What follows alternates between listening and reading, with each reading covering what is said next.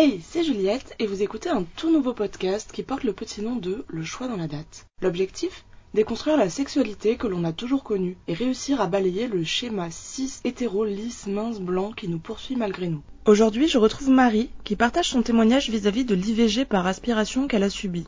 Entre négligence médicale et psychologique de la part du personnel hospitalier, elle nous raconte. Cet épisode s'inscrit dans une série d'épisodes sur l'IVG que vous pouvez retrouver sur le profil du podcast. Bonne écoute. Bonjour Marie et bienvenue dans mon podcast. Bonjour. Maintenant, tu es de l'autre côté de la barrière. Une fois que t'as, maintenant que tu as tout écouté mes podcasts, là tu passes de l'autre côté. Du côté obscur. Ça te fait quoi? Ça fait bizarre. je suis très gênée alors qu'on me voit même pas, mais euh, ok. Ouais, tu t'es un petit peu recoiffée avant au cas où? Ouais. je balance. Du coup, est-ce que tu peux te présenter un petit peu rapidement ton âge, où t'habites et tout? Alors, je m'appelle Marie, j'ai 25 ans et j'habite à Lyon. Voilà. Aujourd'hui, on va parler d'avortement. Mhm. C'est quelque chose qui t'est déjà arrivé, c'est pour ça que tu m'as contacté euh, Tout à fait. aussi. C'était quand? Euh, C'était il y a deux ans, euh, fin de l'été. Donc, euh, je sortais avec quelqu'un, et je suis tombée enceinte. Je le savais, enfin, je, je m'en étais pas rendu compte tout de suite. Et en fait, je m'en suis rendu compte. Donc, euh, entre temps, on s'était séparés et euh, j'avais fait une grosse soirée. Et là va arriver le warning ne consommez pas trop d'alcool et de drogue parce qu'en gros, je me suis rendu compte que j'étais enceinte quand je me suis dit c'est quoi cette gueule de bois qui ne passe pas au bout d'une semaine? Donc j'ai fait un test et j'étais enceinte. Voilà. Ok, super. tu, euh, à ce moment-là, tu prenais aucune contraception? Euh, si je prenais le patch, mais bon, euh, bah voilà quoi. C'est vrai que c'est une des contraceptions qui est les moins, moins efficaces euh, Bah je au niveau hormonal. je confirme. ouais ouais. Du coup, à ce moment-là, c'était quoi ta situation amoureuse? Enfin, t'étais avec ton copain? Bah en gros, euh, donc euh, lors de la conception, si on revient un peu en arrière, j'étais encore avec et entre temps on s'était séparés et quand je l'ai appris on n'était plus ensemble. Et du coup, tu l'as annoncé euh, Bah ouais, je lui ai annoncé.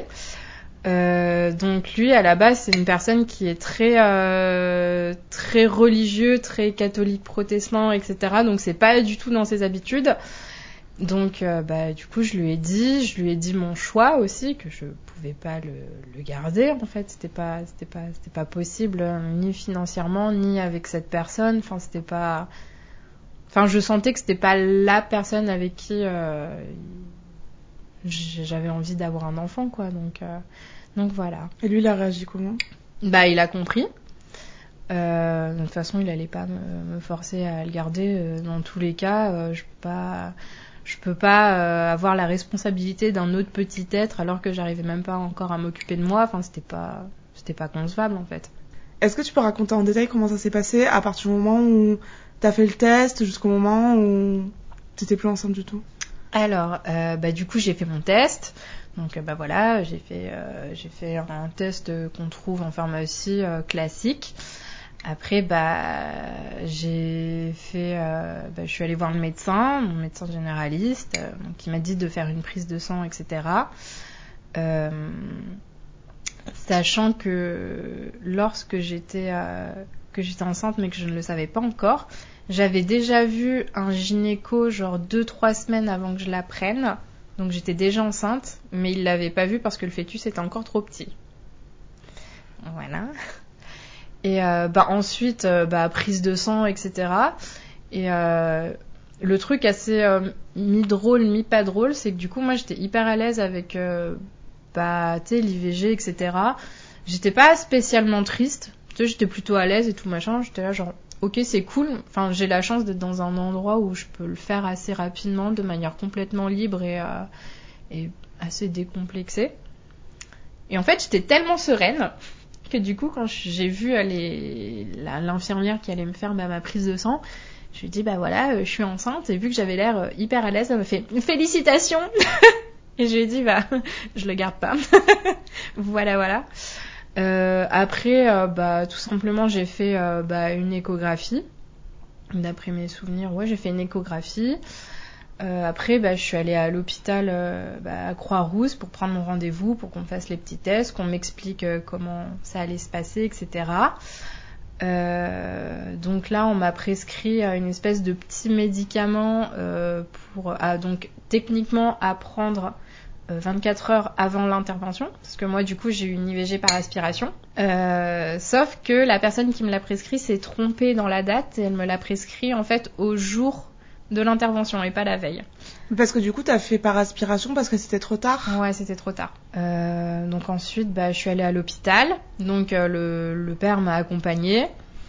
Euh, donc jusque jusque bah tu sais quand on te met dans le lit qu'on te donne bah, du coup le deuxième cachet qui déclenche des des, con des contractions et ce qui, était assez perturbant à ce moment-là, c'est que du coup, il y avait une autre, une autre jeune fille à côté de moi, mais genre vachement plus jeune. Elle devait avoir, je, je pense même pas qu'elle était, majeure, et je pense qu'elle était même accompagnée, euh, tu sais, de la fameuse amie de famille avec qui euh, tu plus de liens que tes parents à cet âge-là et à qui tu fais confiance. Et c'était horrible parce qu'elle avait pris en même temps que moi en fait ce petit comprimé qui donnait des contractions et je la voyais mais genre souffrir de fou. Et moi en fait je sentais rien. Et du coup, ça m'a hyper inquiétée parce que je me suis dit, mais, euh, mais pourquoi je sens rien? Enfin, est-ce que c'est normal, etc. Donc après, ils m'ont fait l'anesthésie, ils m'ont mis euh, bah, le petit euh, le petit masque et tout machin. Après, bah, je suis partie. T'es anesthésiée, c'est pas local, c'est. Ils font anesthésie locale, donc ils te font une piqûre bah, au niveau bah, de au niveau des lèvres, d'après ce que je me souviens. Après, ils te mettent ils te mettent une espèce de gaz bah, qui te shoot un peu. Donc t'es euh, mi-conscient, mi-pas conscient, donc euh, tu, enfin, tu sens un petit peu bah, l'aspiration, etc. C'est pas ce qui est le plus agréable, mais, euh, mais t'es complètement shooté en fait. T'as un genre de voile devant toi pour ouais, pas voir, c'est ça Ouais, c'est ça. Donc après, euh, bah, les infirmières étaient hyper prévenantes. Enfin, tu sais, t'as ta petite euh, couverture chauffante, etc. C'était vraiment de te mettre dans un petit cocon parce que c'est déjà quelque chose qui physiquement est traumatisant. Donc elles essaient vraiment de te mettre dans de bonnes conditions, etc. pour euh, bah, essayer que ce soit le moins traumatisant possible, même si euh, bah, quelques mois plus tard, le physique euh, l'emporte sur, sur le psychique et après bah, t'es es un peu déconcerté, même si au début j'étais un peu à l'aise et tout machin. six mois plus tard, j'étais un peu moins à l'aise parce que bah tu sais ça te rattrape etc bah du coup une fois qu'ils te font euh, l'aspiration mm -hmm. tu restes encore quelques heures à l'hôpital et tu rentres chez toi après? Ouais tu euh... donc en gros tu euh, tu restes quelques temps à l'hôpital. Donc quelques heures hein, s'ils te gardent pas la nuit etc pour voir comment comment tu vas. Ils te donnent une petite collation pour te remettre de tes émotions et après, il euh, y a quelqu'un qui est censé venir te chercher, donc de ton entourage, pour pas que tu repartes seul. Donc, euh, donc voilà. Donc moi, je suis rentrée chez moi, je fais une bonne sieste, et puis, euh, et puis, et puis voilà quoi. Puis je suis retournée travailler euh, tranquillement, euh, comme si, bah, comme si la vie avait repris son cours quoi. Et t'as pas eu de séquelles Enfin, tu disais que six mois plus tard, ça a été dur?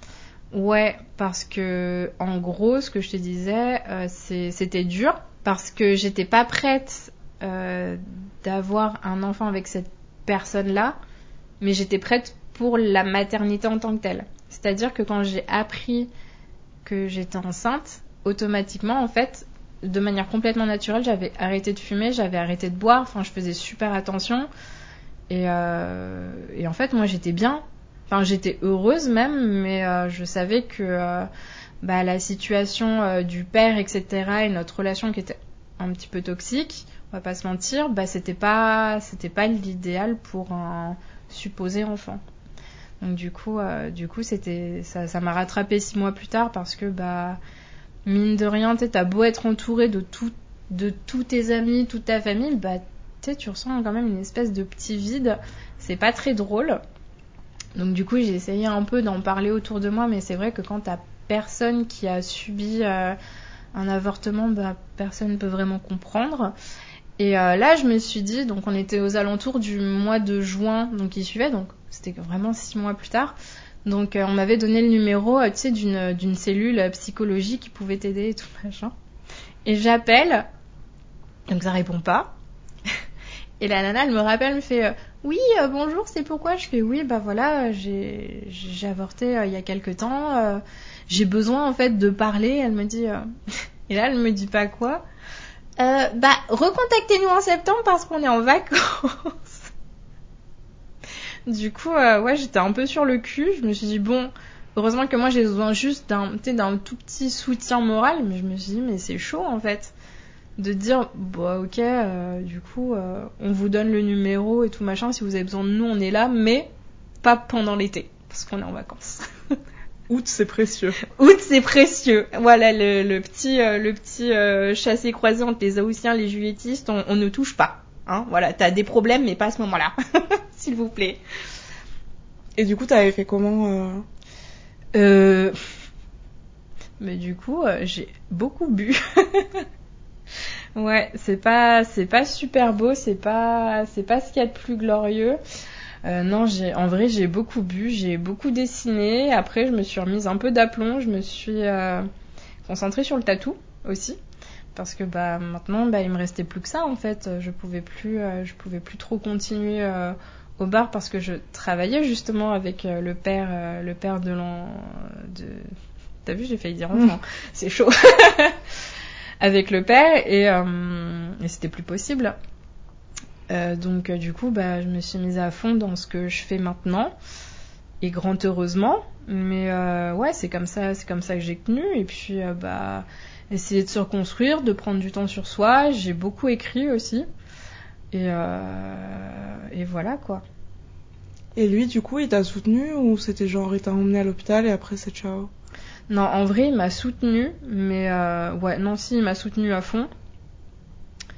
Mais euh, vu qu'on était dans une relation qui allait pas, qui allait pas du tout, je, enfin, tu sais, t'avais des côtés où je le sentais qu'il me le faisait un peu payer d'une manière ou d'une autre, mais euh, non, si, il a quand même, il a quand même fait sa bonne part du job. Après, de toute façon, euh, je sais même pas si je l'aurais laissé faire plus, en fait, parce que bah, on n'était plus ensemble en soi et j'avais besoin de me retrouver moi, donc c'était pas pour inclure une personne euh, toxique en plus euh, dans mon entourage, quoi.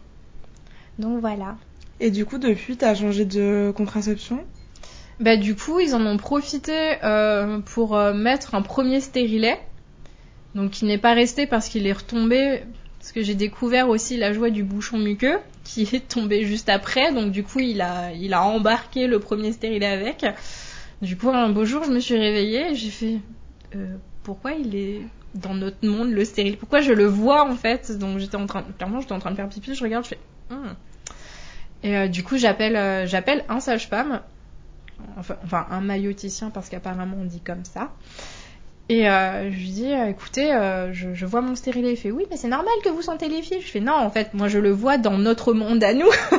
Il est dans ma main. Il est littéralement presque, mais voilà, enfin bref, il y avait tout qui dépassait. Hyper classe. Et, euh, et du coup, il m'en a reposé un autre parce que c'était euh, putain, parce que c'était pendant ma période de règles, donc du coup, euh, il a pu reposer un stérilet qui depuis n'a non, non hormonal, qui depuis euh, ne bouge plus. Voilà, Miracle. miracle. Il est discret comme Jean-Jacques Goldman, quoi. On laisse ça ou pas? Si tu veux. Yes Est-ce que tu tires des conclusions de cet épisode de ta vie, genre? Euh, bah ouais, notamment avec le confinement. Parce que je me suis dit l'année dernière, premier confinement, je Hmm, j'ai bien fait. Parce que du coup, il aurait eu presque quelque chose genre comme un an, quelque chose comme ça. Du coup, je fais Hmm, c'est pas plus mal parce que là, je commence à être auto-entrepreneur, j'ai zéro revenu, je suis non essentiel, donc avec un avec un, enfant là, ça n'était pas possible.